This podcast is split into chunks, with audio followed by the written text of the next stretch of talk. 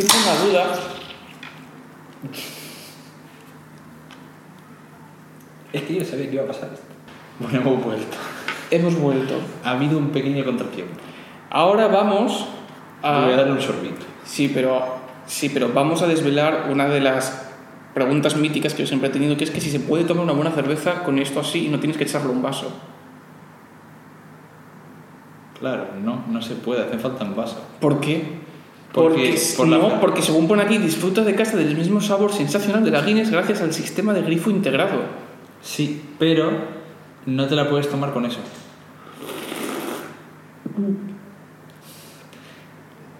O sea, omitimos los, los vasos, ¿no? ¿no? no tienes vaso. Sí tienes vaso, ¿verdad? Para mí está bueno. A ver, como que la pelota se te queda en la boca, pero... buena. Creo que es- sa- sabe igual, Está ¿verdad? muy buena. Está buenísima. Esta está muy buena. La de, de- la de botellín es una tremenda mierda. Guinness, ya lo sabes, eres una mierda. En botellín. Sabemos que es la marca blanca de la Guinness, su propia Guinness, ¿sabes? Como que la Guinness es su propia Esa es su propia marca blanca. La Guinness de botellín. Su propia marca blanca. Sí. Ah, genial. Vale, pues venga, vamos. Ah, mira, dice que no te puedes quedar embarazada, embarazada si le bebes esto. Yo creo que más bien pone que no ¿Te bebas. imaginas? No te quedas embarazada si bebes esta cerveza. A ver, posiblemente si te quedes embarazada si bebes mucha... Habría. Posiblemente si te quedarás embarazada si bebes mucha cerveza. ¿Has visto lo del invento para, para como la vasectomía en hombre, pero... Anticonceptivo.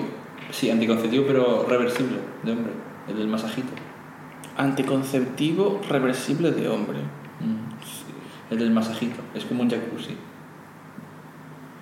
Pues eh, ahí, ahí están patentando y están investigando que puede que salga al mercado un masajito que es como una mini piscinita así, de que tú metes lo que viene siendo... La huevera. Sí.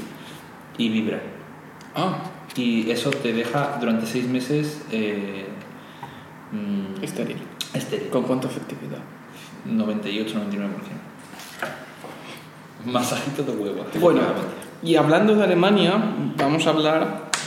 De otra cosa que no es Alemania. Hablando de Alemania, vamos a hablar de cuando nos vamos fuera de nuestra zona de confort, tú eso lo sabes muy bien. Cuando te has ido a Alemania, has estado muy bastante fuera de tu zona de confort. Mm. Eh, y creo que no lo había pensado, pero se puede aplicar todo lo que íbamos a hablar a también a cuando estuviste en Alemania. Si no sabes de qué vamos a hablar, vamos a hablar de tú la vida la vives a cuatro patas. O sea, perdón. La verdad es que sí, porque el destino es muy puto, ¿eh? A mí me obliga a estar a cuatro. Es una buena, ¿eh? Esa es una buena frase. Es un buen... ¿Te imaginas? ¿Te imaginas? Vas a hacer una TED Talk ahí en plan. Bueno, gente. Vivir vuestra vida en cuatro patas. ¿Tú sabes cuáles son las cuatro patas de la vida? Pues que hay un cambio importante. ¿Cuáles son las cuatro Bueno. de la vida, Charlie? Patas de la vida, según Sergio Fernández, son el dinero, la salud, las relaciones y la espiritualidad. Como habréis visto en TikTok, he visto ya, es, he visto, no, he subido ya un vídeo sobre la espiritualidad. Eh, me ha quedado de aquella manera, por favor, perdonadme. Eh, gracias. no lo he visto. Gracias. Eh, es donde digo lo del, lo del chiste de los psicólogos. No hace falta que lo vea. Vale. Y he subido, antes de venir, No falla, sí. Es increíble. Y he subido, antes de venir, he subido, no he subido, pero tengo que subir, tengo grabado, un vídeo sobre salud, relaciones y dinero, que más o menos es lo que, me, lo que, nos, lo que quería que nos enfocásemos.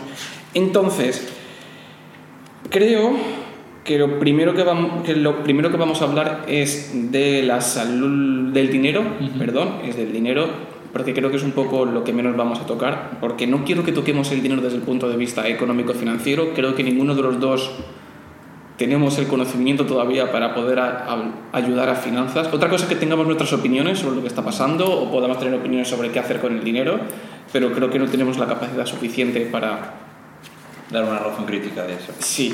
Ahora, si yo fuese vosotros, yo le metería todo a Shiba Inu. No tengo ni idea de lo que he dicho. ¿Shiba? Era broma. Ah. Es que me estoy desligando de ti. Si, si lo sabes, ¿eh? Lo sé. Vale, bueno, entonces con el tema del dinero quiero que hagamos un, una pequeña eh, apéndice, una pequeña, ¿cómo decirlo? Un pequeño apartado por el cual yo siempre pienso que la gente, que la ignorancia da, da un poco la felicidad hasta cierto punto, siempre lo he pensado, que es, es como lo que digo, tú eres arquitecto, tú sabes que este edificio, si ha estado calculado por un milímetro o cualquier cosa mal, se puede venir abajo bastante rápidamente. Yo no tengo ese conocimiento y por eso soy más feliz estando aquí, porque yo creo que esto no se va a caer nunca. Pero tú sabes lo que hay aquí y cómo se puede caer. Entonces, por eso digo que esa ignorancia por mi parte me da cierta felicidad sobre ti. Mm. Entonces, tú has estado en la isla de Gracia, que para los que no sepan. ¿cómo se llama? La reunión. También le puedes llamar de Gracia. ¿Ibas a, ibas a decir Isla de Pascua? No, de Gracia. Ah, de Gracia. Bueno, la reunión. Lo mismo. Vale. La vamos a llamar algo de Gracia. ¿Dónde has estado? Al lado de Madagascar, de la reunión. De acuerdo. ¿Y puedes contar un poco por qué has estado antes de hablar del dinero? Sí. Es un proyecto de investigación, una beca europea. Nos han seleccionado unos poquitos, más o menos. Y es sido un trabajo colaborativo con Alemania y Francia. Y, Bel- no, y Bélgica también. Sí, claro, ya no diferenciaba entre francés y belga. Hablaban los dos franceses. ¿Hablas de francés? Unos con acento y otros sin acento, pero yo para mí era todo lo mismo. Y pues allí fuimos. El... Bueno, empezamos en enero a trabajar online. Y en... ¿Fue en abril ya? Sí, en abril. No, final de marzo hasta el 12 de abril mm, estuve fuera. 15 días. Vale, después entraremos un poquito más en detalle en eso. Pero yo simplemente quiero hacer una pregunta así rápida. Me has dicho cuando fuiste Mm. que la reunión Mm. era, un, era una isla Mm. un poco subdesarrollada. Vale. Entiendo que con subdesarrollada dijiste que habías, que por ejemplo tú ibas por la calle y veías muchas chabolas, no había casas, en sí propiamente dicho. Depende de la zona, pero sí. Pero había, por ejemplo, más chabolas que aquí. Sí. Vale. Y eso que es Francia. O sea, Bueno, colonia francesa. ¿no? O sea, el. Ya no es colonia, o sea, porque. mm, Bueno, es que depende, del- claro, la zona en la que está. Colonia no, porque ya hay mucho francés de nacimiento. Que es que, claro, que es una colonia que no, yo es que no me quiero meter porque no tengo ni idea. El, el símil más interesante: Gran Canarias, Ujú. con respecto a España, pues es la reunión, pero allí para Francia, pero no tiene nada que ver. En Gran Canaria son ciudades, pueblecitos súper bonitos, tal. Esto no tiene el mismo control, hay un descontrol. Eh, Se sienten muy independientes en ese aspecto porque no hay mucho. Es un apartado turístico, pero podría ser más perfectamente África, Madagascar e incluso la, eh, la India y tal, que una colonia francesa o un territorio francés. Vale, de acuerdo. Eh, con lo que iba con lo, con lo del dinero, con lo, igual que he explicado en los clips de TikTok, es que tú sabes la gráfica que hay, que a X cantidad de dinero tienes cierta felicidad y después a partir de X dinero, el incremento porcentual en el dinero que obtienes no es equivalente al incremento porcentual que obtienes en la felicidad. Entonces, yo por ejemplo, en mi caso, yo me acuerdo perfectamente de cuando fui a Taiwán, pero es que Taiwán tampoco, o sea, es que no lo puedo comprar porque Taiwán sí que está mucho más industrializado, pero hay zonas de campo, que yo fui a las zonas de campo, y, y yo noté que las personas, es que lo que pasa con eso es que ya vas a esas ciudades y ya no notas si esa gente es feliz porque es feliz o porque no tiene otra cosa Mm. Ya. con, con, con lo que es feliz. Entonces tú cuando fuiste a la reunión y viste que no había a lo mejor el nivel económico que había, al menos no en la primera casa que te quedaste, en la primera casa que te quedaste aparentemente sí que había, No sé qué nivel había ahí. había mucho, había mucho económico pollo, pollo económico. Somos lunes. Eh, ¿Tú viste que allí la gente sufría más o era más, o era más tranquila? Porque aquí en el día a día en las ciudades lo único que ves es a la gente sufriendo todo el día por lo que tiene que hacer o lo que tiene que dejar de hacer. Y siempre pasa que cuando vas a zonas un poco más remotas Mm. son como más tranquilas y no están tan apresuradas por el, por el tiempo y sobre todo por el, por el dinero. Yo llegué, fíjate, yo, si me paro a pensarlo, creo que no vi a una sola persona viviendo en la calle, o sea, barra mendigo, como, aquí- como aquí estamos acostumbrados a, a verlos, ¿no? Porque aquí hay como una diferencia de clase alta con media y con baja, pero luego está como una clase indigente, mendigo y tal, en la calle, se nota un montón. Allí había pobreza, pero es como un tipo de pobreza diferente, es como un nivel bajo de vida. Pero como que estaba, como- se naturaliza mucho porque a lo mejor prácticamente todo un pueblo es igual. Entonces, cuando un pueblo entero tiene el mismo nivel económico, no sé si se entiende como un pueblo pobre, porque siempre lo estás comparando con algo, ¿no? Si al final viven y tienen para comer y tienen para tal, es como que es más austero. Habían zonas que se notaba más a nivel económico, pero por lo general todos no había un eso, un- una sensación de que la gente viviera para trabajar y viviera incómoda y no, eran bastante eh, no hubo ningún problema, la gente bastante bien. Y yo creo que por ese aspecto yo creo que es que no sé si es el desconocimiento de otro tipo de, de vida o de nivel de vida el que les hace sentir así porque por ejemplo luego si eso lo hablamos el poblado que, en el que vivimos una semana, ocho días, que estaba ya dentro del volcán, ellos desconocían muchas veces la parte tecnológica y más industrial porque no habían vivido nunca fuera. Pero había gente que sí que lo conocía, pero como no lo, o sea, sabía de ello, pero como no lo conocía, pues tampoco podía comparar y ellos eran felices con lo que tenían allí. Sea, ¿Tú en el fondo crees que eran felices o es que como no tenían otra cosa no podían... Eran felices porque con lo suyo y lo, con lo de allí les bastaba y no tenían preocupaciones exteriores. ¿Qué preocupaciones exteriores puede haber? Es que hasta ellos ven la vida de otra forma. El- Es que lo, lo puedes, si lo, si lo planteas con las cuatro patas de la vida, que pueden ser las cuatro, pre- las cuatro preocupaciones, rollo, estás preocupado por la salud de tu, fam- de tu familia o la tuya, estás preocupado por las relaciones que puedas o no tener, preocupado por el dinero y preocupado por, por esa relación espiritual que puedas tener tú contigo mismo. Hablando de la salud, no había ningún médico, lo que te he dicho. Allí iban en helicóptero para salir o por si pasaba cualquier cosa. Y como allí no había tampoco ningún riesgo que tal, salvo los animales o alguna cosa rara, eran bastante felices.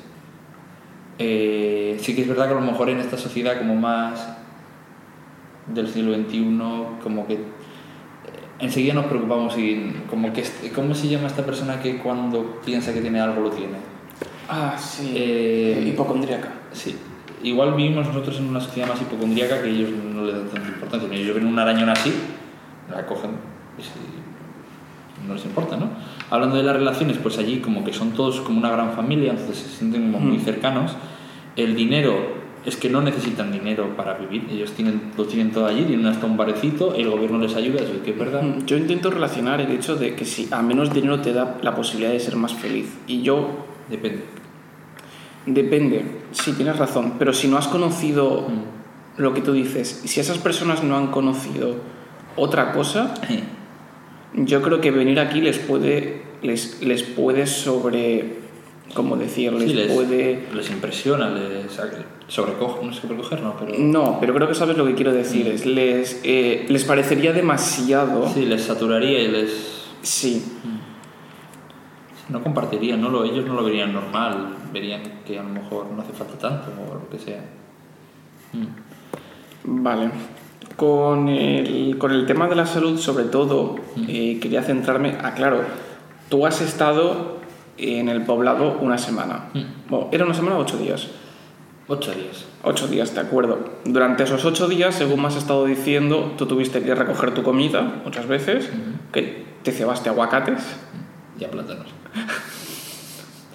Estaba bueno. Sí. Aguacates y a plátanos, de acuerdo. Eh, actividad con teléfonos y este tipo de cosas entiendo que poca. No. Eh, no estabas con pantallas, no estabas conectado a las redes sociales, no estabas... eh, o sea, tienes que estar recogiendo tu fruta. ¿Tú te notaste que mentalmente, como salud mental, eso te hizo descansar un poco y te hizo como un pequeño reseteo? Totalmente. Yo me acuerdo. Ahora puedo entender la frase de mucha gente que dice, Buah, necesito descansar, me quiero ir de vacaciones. Pero ¿qué pasa cuando te vas de vacaciones? Esa gente luego está con el teléfono móvil cada dos minutos subiendo una historia diciendo estoy aquí, estoy allá, estoy allá, mandando mensajes, no sé qué. Es como que nunca llegas a parar. Que, fíjate, trabajando tienes como más descanso porque estás a lo que tienes que estar supuestamente Porque yo no sé si al final lo que más desgasta a una persona es el contacto tan directo y la conectividad tan. Pues como tú que me dijiste un poco, ¿no? Que habías a lo mejor usado el móvil ya un poco menos, que, y eso te ayudaba incluso. Pues es eso, yo noté que un descanso total, hostia, me sirvió un montón, ¿eh? Claro, es que es súper es, interesante. Tú te levantabas por la mañana, Mm. ni un mensaje de WhatsApp, ni una publicación, ni nada de Twitter, absolutamente nada. Mm. Simplemente tú te daban tu desayuno, que era, que era el desayuno. Mira, Que me lo dijiste, pero... te- te- voy a explicarlo aquí todo. Era el desayuno, siempre, siempre, siempre, siempre. Eran como dos trozos de pan, un trozo de mantequilla, una de estas que venden en un paquete grande, pero un trocito de mantequilla pequeño, y eh, una mermelada casera que hacían. Y café. Bueno, café era agua con color marrón. Café. No, me dejaron eso. Ese era mi desayuno. Tampoco era un desayuno potente que digas tal. Eso, claro, yo desayunaba a las seis y media, siete de la mañana. Seis y media. Claro, ahí amanecía más temprano, eh, porque era el hemisferio sur, y luego también se hacía de noche más temprano. Y yo luego comía. Bueno, comía. La comida era lo que tú te buscases. Eso era mi comida. Me, me acuerdo que yo me llevé algo de comida en la mochila, pero claro, no me pude llevar mucho porque para llegar al sitio, al poblado, fueron seis horas de, de hacer escalada y toda la movida, que eso, fue, eso es un tema aparte para hablarlo. Claro, entonces yo me llevé alguna lata de mango que me sirvió mucho, vamos a dejarlo en eso, y me, y me llevé un paquete de tortitas de arroz. Sí. Bueno, eso era lo que más calorías tenía, esas tortitas de arroz, por así decirlo. No, el aguacate tiene A más ver, sí, calorías. digo, digo de lo que podía acceder Ah, de de mis cosas. De acuerdo. Digo, bueno, pues tengo que sobrevivir. Y me acuerdo que encontré una zona que había un platanero de la hostia. Y al lado uno de aguacate. Y no se lo contaste a nadie. Yo qué voy a decir, no, no. El instinto de supervivencia. Eh, me voy a quedar yo sin comida, quédate tú. Y me hice amigo de uno que, ¿sabes lo que es el lichi? Sí, me suena así. Es como una uva así, que la tienes que pelar hasta que te dejas. Se come muy fácil, es como una pipa pero de uva.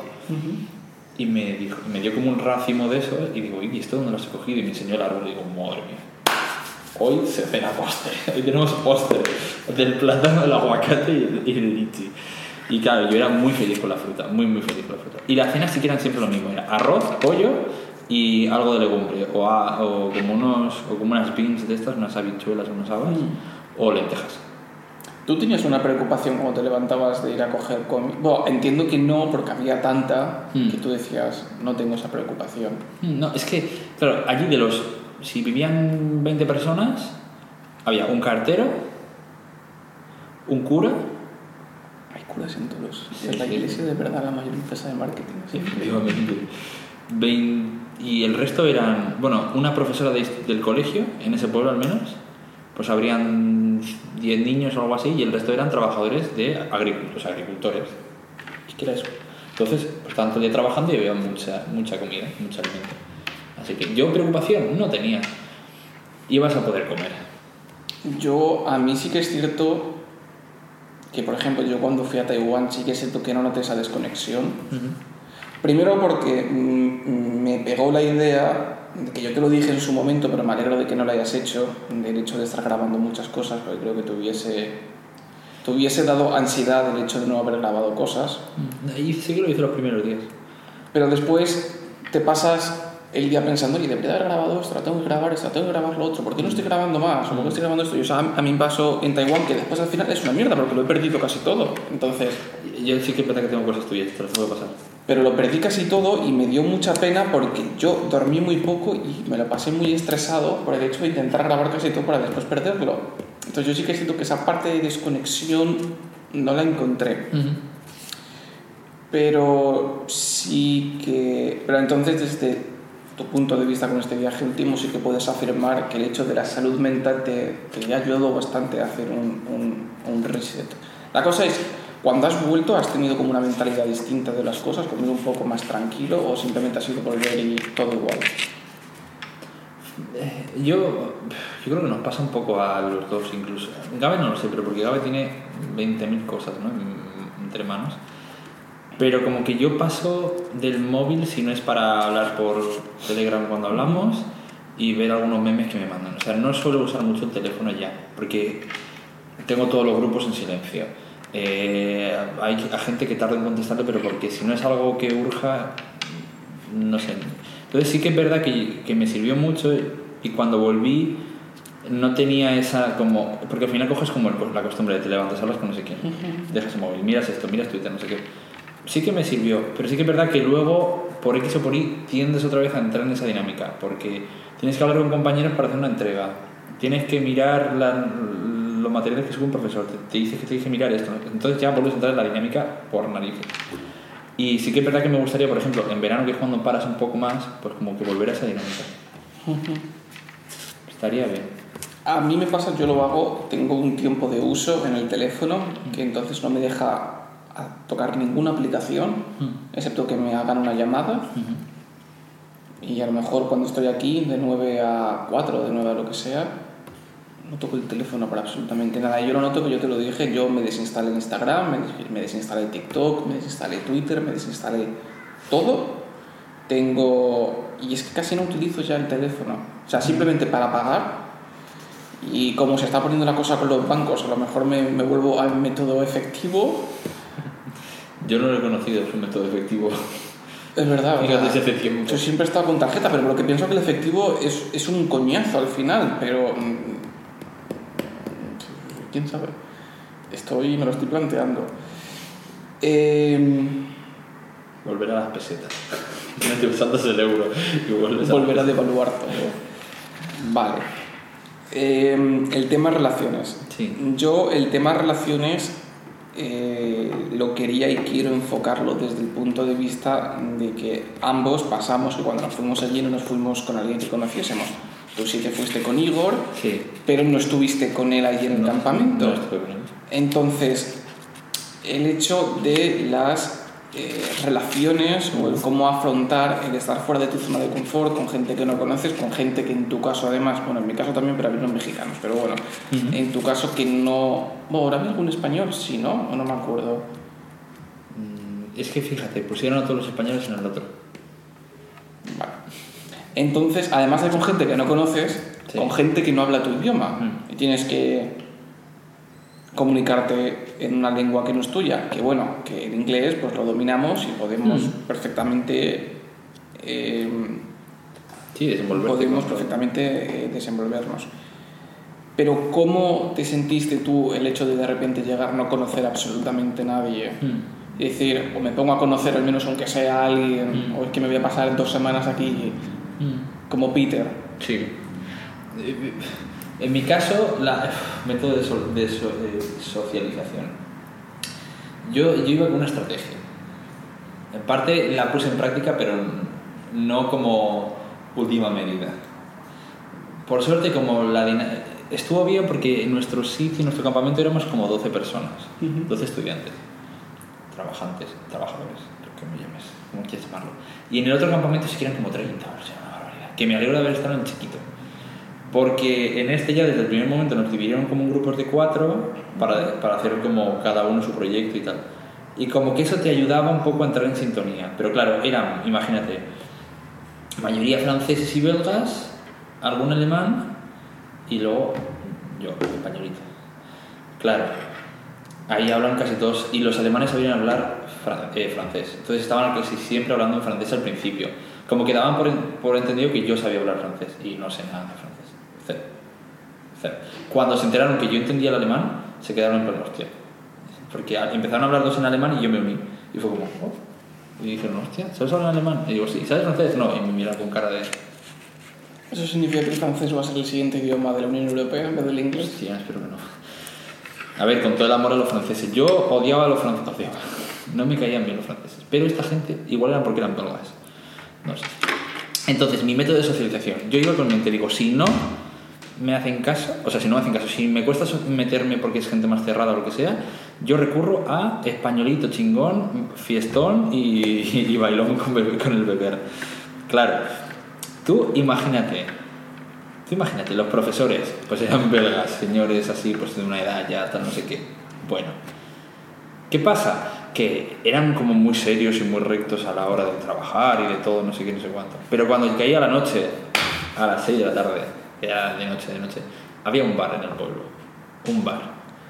Cuatro, cuatro mesas y un techito así que estaba bien y se podía beber cerveza. Yo me acuerdo la primera noche fui al bar y yo me pedí una cerveza.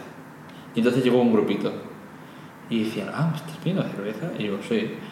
Ah, vale, no sé. Como que si fueran a tomarse una Coca-Cola. Y yo empecé a meterlos como ahí en el mundillo de vamos a echar una cerveza, vamos a disfrutar un poco.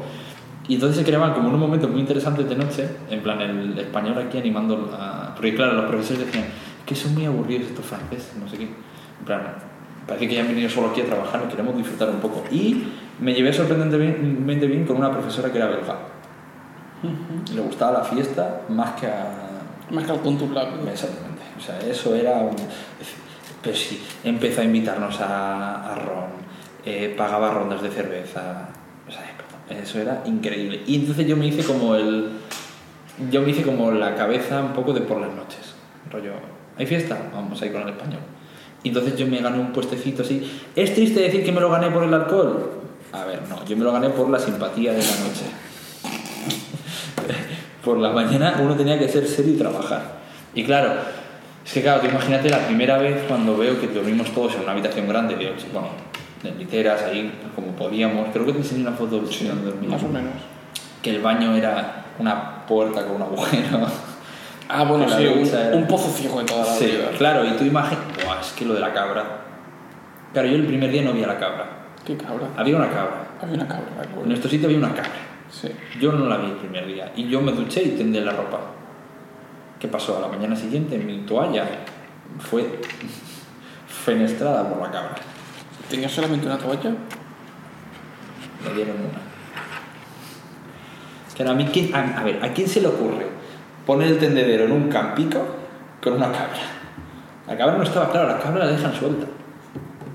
Claro, pero nadie avisa a que la cabra la dejan La dejan suelta. suelta por la Levántate por la noche a dar una vuelta. No. Claro, no hay electricidad. Tiendes de día.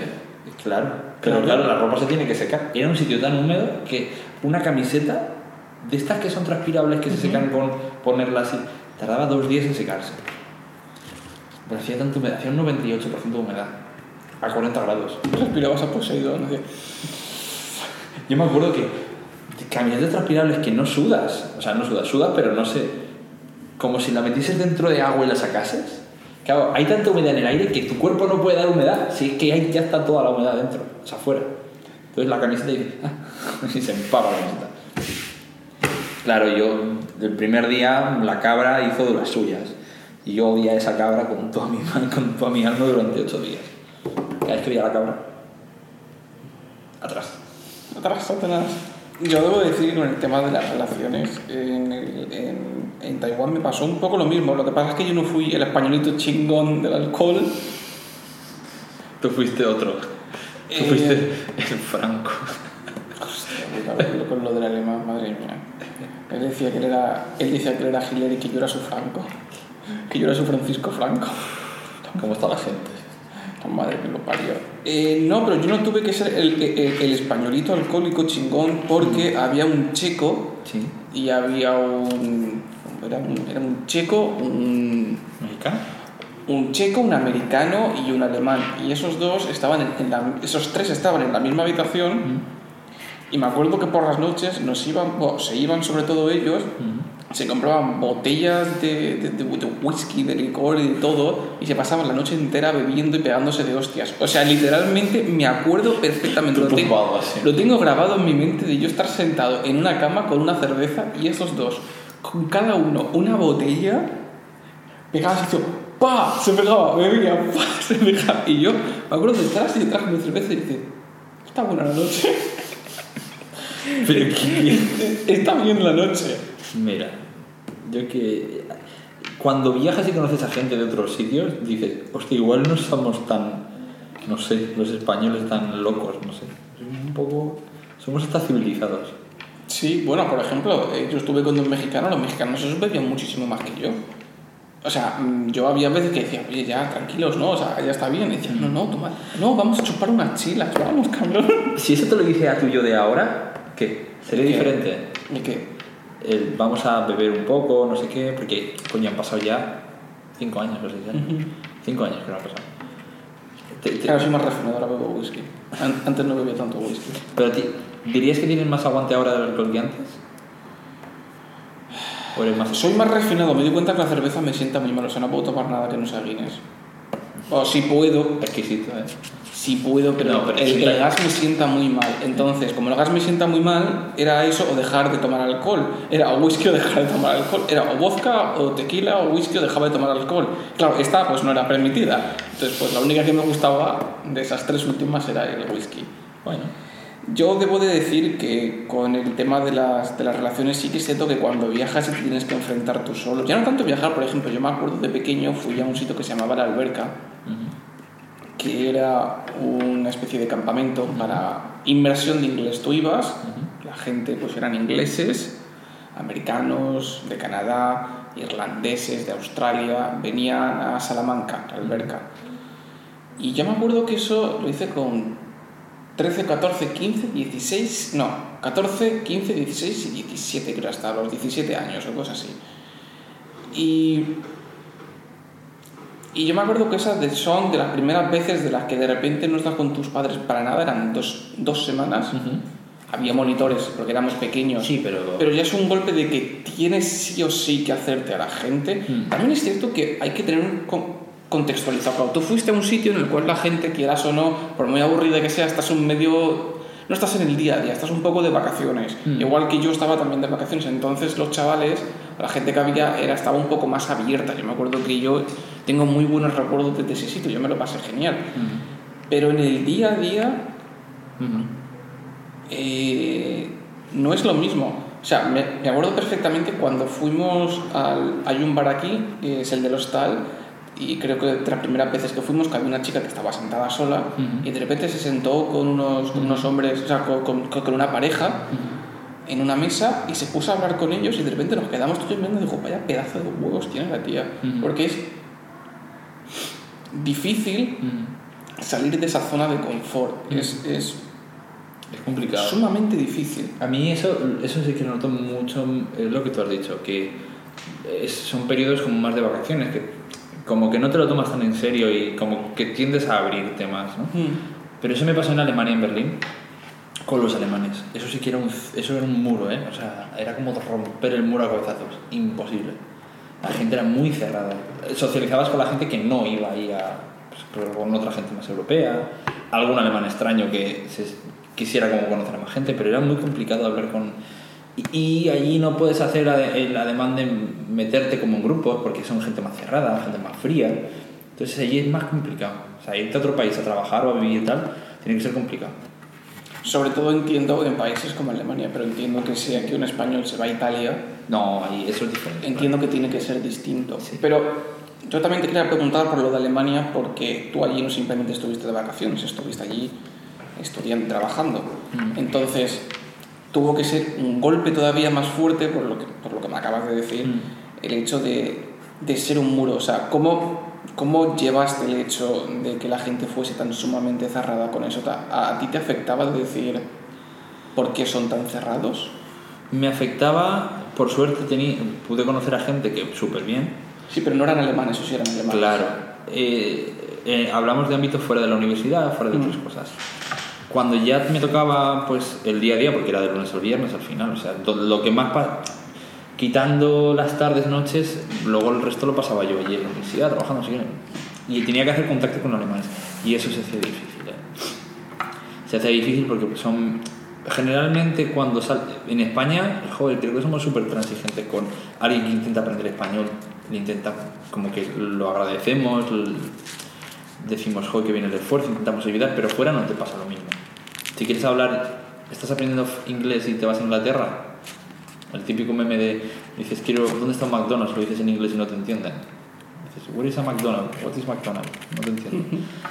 Entonces en Alemania pasaba un poco lo mismo, era complicado. A la mínima que ya te veían hablando alemán porque estabas intentando, lo te hablaban en inglés. Era como, a ver, estoy intentando, ayúdame un poco, ¿no? Entonces sí que se hizo mucho más complicado.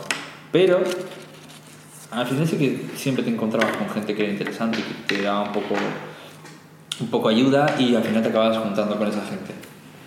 Así que, por esa parte bien. También tengo suerte que es Berlín. que no es Múnich, que te vas a Múnich y ya. ¿Por qué? Porque Múnich es más cerrado. Claro, Berlín es la ciudad menos alemana de Alemania. No es la ciudad menos alemana, no, es una ciudad muy alemana, pero tiene también mucha gente de fuera. Entonces, como que si tienes problemas con una cosa, pues puedes un poco sufrirlas. Pues tienes oportunidades de conocer a gente de fuera. Si te vas a... Imagínate que un, que un inglés viene aquí a España. No es lo mismo que se vaya. A Huesca, a lo mejor. Que se vaya a Barcelona o a Madrid. No es lo mismo, ¿no? Pues un poco es eso. De acuerdo. Como último tema quería sacar el hecho de la espiritualidad, del hecho de poder estar con uno mismo. Yo entiendo que aunque estuviste con estas personas, Mm. tuviste tiempo para estar contigo mismo a solas. Mm. El hecho de estar contigo mismo a solas y de verte, por ejemplo, como has dicho, en situaciones un poco que no te esperabas, con el tema de lo de escalar, con lo de la caminata, como comentaba Igor, Mm. que había en un momento que él lo pasó muy mal Mm.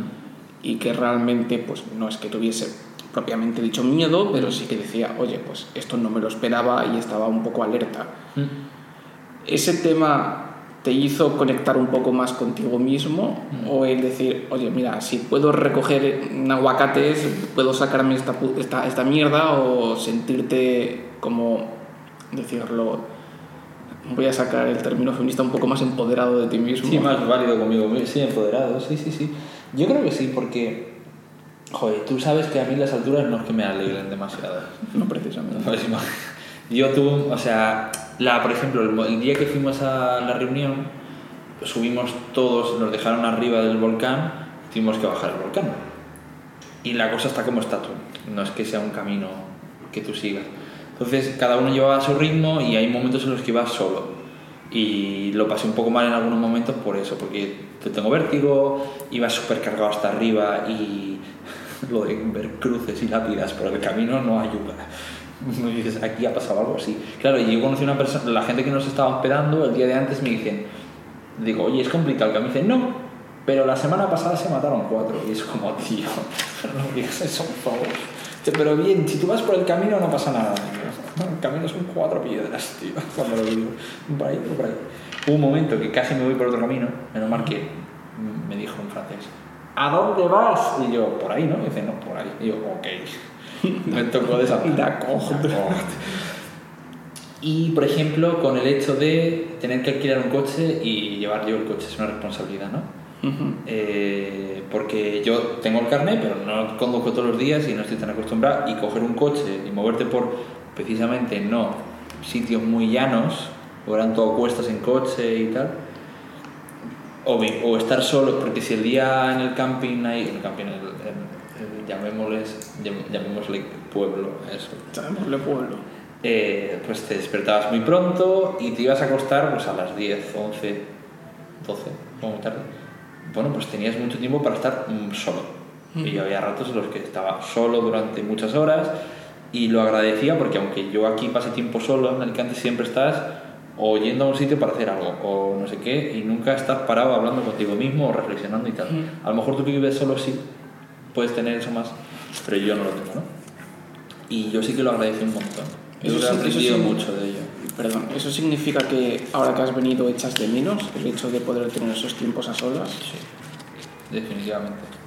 Yo tengo muchas ganas que me hizo, me, me gustó mucho el podcast que subiste de Gaby tú del, del independizarse, que te daba cosas buenas y cosas malas. Sí. Pero el hecho de que- darte cosas de pasar más tiempo contigo mismo creo que es algo muy importante. Creo que es algo que debes de valorar, pero no es sencillo de valorar y es... O sea, y lo pasas mal. O sea, por, por mucho que te guste ser una persona solitaria, eh, y eso es una cosa que es verdad, eh, ya no sabes si eres solitario porque, has, que, porque eres solitario porque te han impuesto ser solitario. Eso es un tema de otro podcast. Pero creo que ayuda mucho a una persona. Sí. Entonces, yo a mí personalmente, yo siempre he sido una persona solitaria, vamos a dejarlo ahí. Eh, pero además he aprendido también a estar conmigo mismo solo. Y yo siempre no acabo de entender a la gente que necesita siempre estar rodeado de gente. Como a mí me parece que me drena completamente. No. A mí lo que me pasa, yo eso tengo una explicación mental. Yo sé que hay gente, hay dos tipos de personas más o menos en la vida. Gente que se levanta con una batería social diferente a otra batería social de otra persona.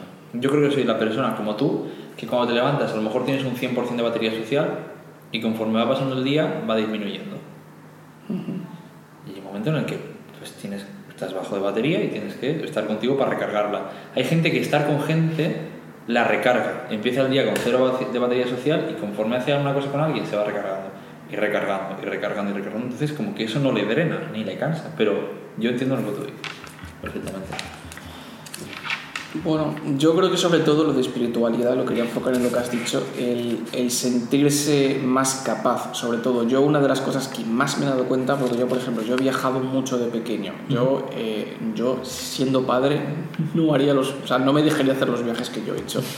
Yo me acuerdo que con 15 años me fui a la casa de un, de un francés que conocí en la, en la alberca y literalmente me acuerdo perfectamente de estar yo eh, yendo a a Barcelona, creo que te lo contaba, que no me dejaron subir al avión porque era menor de 16 años, creo, si no me equivoco, tenía 15 años, que con el DNI, que esa autorización, que me dejaron dormir en el aeropuerto, que tuve que pasar allí una noche solo, que tuve que buscarme la vida, que al final me vi durmiendo en los, en los cojines del McDonald's que había. Pero después vuelves, o por ejemplo, con el viaje a Taiwán, que me acuerdo que estuve a 10 minutos de perder el vuelo a Taiwán porque estaba de una punta a la otra. ¿Estabas en Corea? No, estaba en, en, China. Estaba en Hong Kong, si no me equivoco. En China. Estaba en, en, Hong Kong, si no me equivoco. Si no, Hong Kong o Pekín, no lo sé, sé que es China. Sería Hong Kong, sería. Puede ser. Eh, y me acuerdo perfectamente que, que, que, claro, que venía de internacionales y tenía que ir a los otros y tenía que ir a los otros, me acuerdo que cambiaba completamente, tenía que coger un tren, me perdí siete veces y de repente vi a un ángel asiático que de repente ponía un cartel Taiwán y digo yo, yo Taiwán, y yo... Y me acuerdo que me dijo, corre, run, y yo, yo, vale. y yo fui corriendo y estuve a punto, a punto, a punto de perderlo. Pero llego y digo, yo esas cosas me han hecho saber que yo ahora mismo me pierdo en cualquier parte del mundo y sé que puedo, o sea, pues no tendré el mejor nivel de inglés del mundo, que no tengo malo, pero no tendré el mejor nivel de inglés del mundo, no soy la persona más lista seguramente, pero yo sé que puedo, pues a mí me tiran en cualquier sitio y yo sé que yo puedo ser. Me acuerdo perfectamente de pequeño cuando fui a, a París, y me acuerdo que mi padre me decía, tú nos vas a llevar a los sitios en metro. Y me acuerdo que me perdí en el metro. O sea, dejé a mis padres en una estación y yo me fui a otra estación.